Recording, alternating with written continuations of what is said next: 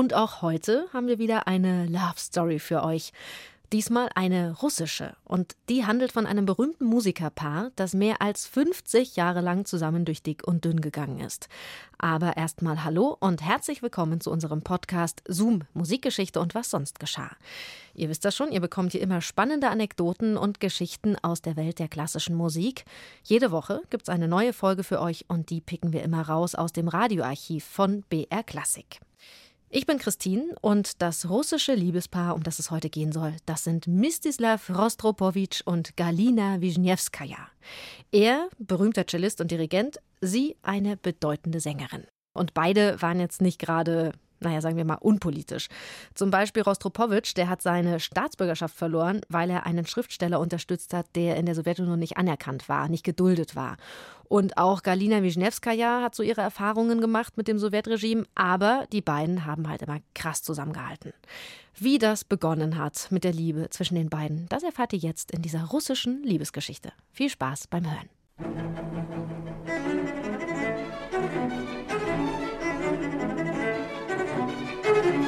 Das Musikfestival Prager Frühling findet jedes Jahr statt. Und verliebt sind im Mai an der Moldau auch so manche. Der Mai des Jahres 1955 brachte jedoch ein ganz besonderes Paar zusammen. Die Sopranistin Galina Wischnewskaja und den Cellisten Mistislav Rostropowitsch. Es muss heftig gefunkt haben, wie es aus den Memoiren von Galina Wischnewskaja hervorgeht. Die Primadonna des Bolschoi-Theaters erinnert sich in ihrem Buch Galina. In Prag angelangt, brachte man uns ins Hotel Alkron, wo die anderen sowjetischen Künstler schon beim Frühstück saßen.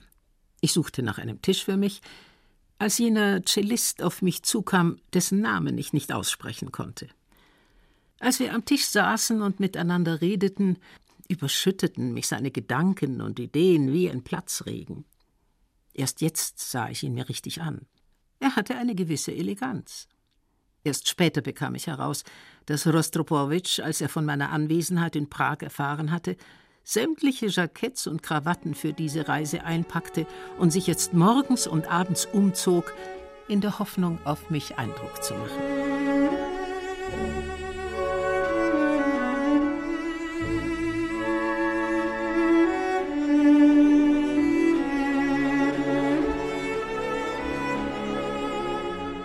Der junge Cellist Mstislav Rostropowitsch hat sich gründlich auf dieses Treffen vorbereitet. Denn er hatte bereits in Moskau ein Auge auf die aparte Brünette geworfen. Die beiden wurden einander im Moskauer Edelrestaurant Metropol vorgestellt, wo der aufgehende Star des Bolschoi-Theaters und der junge Cellist, Preisträger aller möglichen Wettbewerbe, als Vertreter der sowjetischen Kunst zum Empfang einer ausländischen Delegation eingeladen waren. Als kurz darauf das Schicksal die beiden in Prag zusammenführte, wollte sich Rostropowitsch seine Chance nicht entgehen lassen. Er überschüttete Wischnewskaja mit Blumen und entführte sie zu romantischen Spaziergängen, nächtelang. Proben, Vorstellungen und ein Mann, der neben mir auftauchte und wieder verschwand.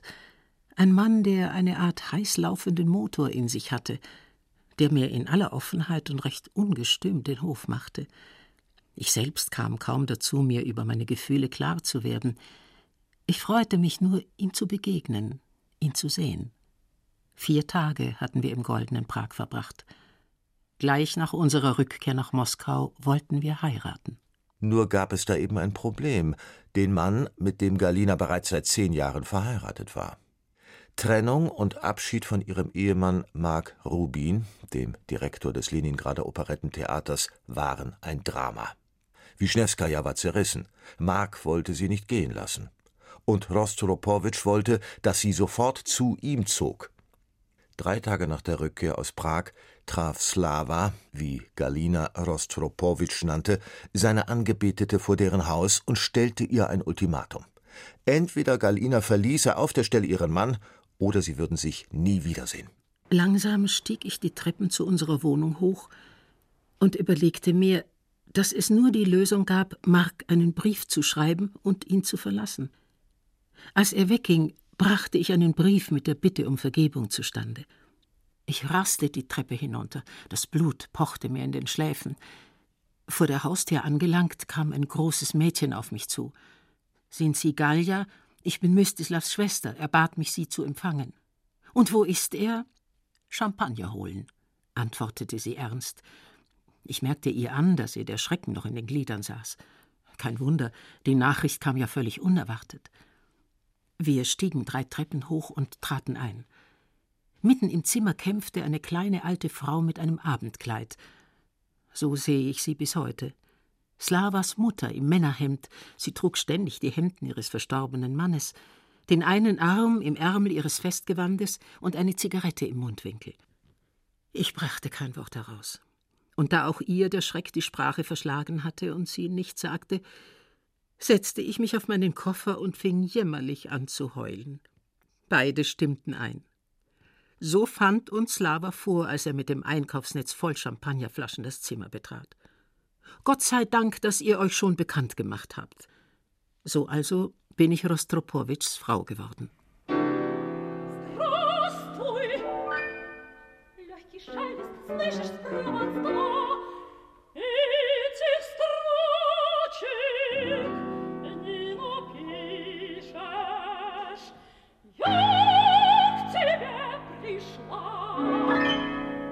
Den beiden stand eine sehr glückliche, aber auch sehr schwierige Zeit bevor. Geburt der beiden Töchter, Freundschaft mit dem verfemten Schriftsteller Alexander Solschenizyn. Die Primadonna und der erste Cellist der Sowjetunion mussten auf dem Höhepunkt ihrer Karrieren das Land verlassen, nachdem sie Solschenizyn 1971 Obdach auf ihrer Datscha gewährt hatten. Danach war ihnen die sowjetische Staatsbürgerschaft aberkannt worden. Es folgten Jahre der Emigration ein Leben ohne festes Zuhause, aber auch der künstlerische Erfolg und die Anerkennung im Westen. Nie dachten Rostropowitsch und Wischnewskaja daran, ihre Heimat jemals wiederzusehen.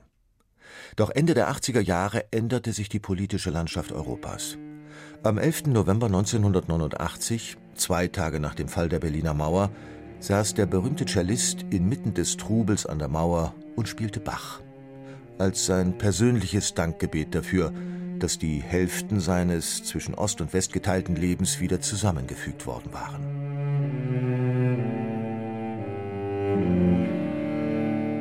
Dank Michail Gorbatschows liberaler Politik wurden Rostropowitsch und Wischnewskaja von der sowjetischen Regierung rehabilitiert und bekamen die Staatsbürgerschaft zurück. Ihre Rückkehr nach Russland 1990 war ein Triumph. 52 Jahre waren sie zusammen die Sängerin und der Cellist. Bis Rostropowitsch im Frühjahr 2007 starb. Als er kurz vor seinem Tod von einem Journalisten gefragt wurde, ob er tatsächlich nach nur vier Tagen Bekanntschaft Galina hatte heiraten wollen, antwortete Rostropowitsch, natürlich stimmt das. Und wissen Sie was? Es tut mir heute noch leid um diese vier verlorenen Tage.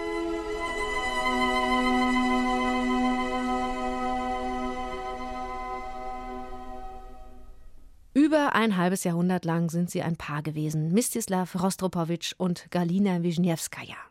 Übrigens ist Wisniewskaja 2012 gestorben, fünf Jahre nach ihrem Mann. Das war ein Zoom von Julia Smilga.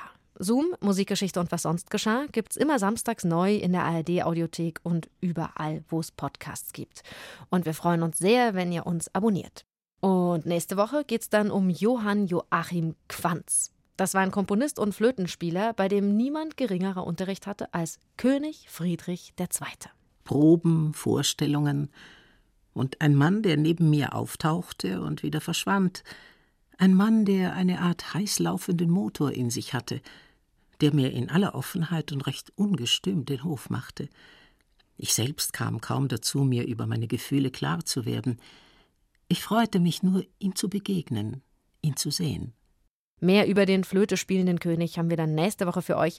Bis dahin macht's gut, eure Christine.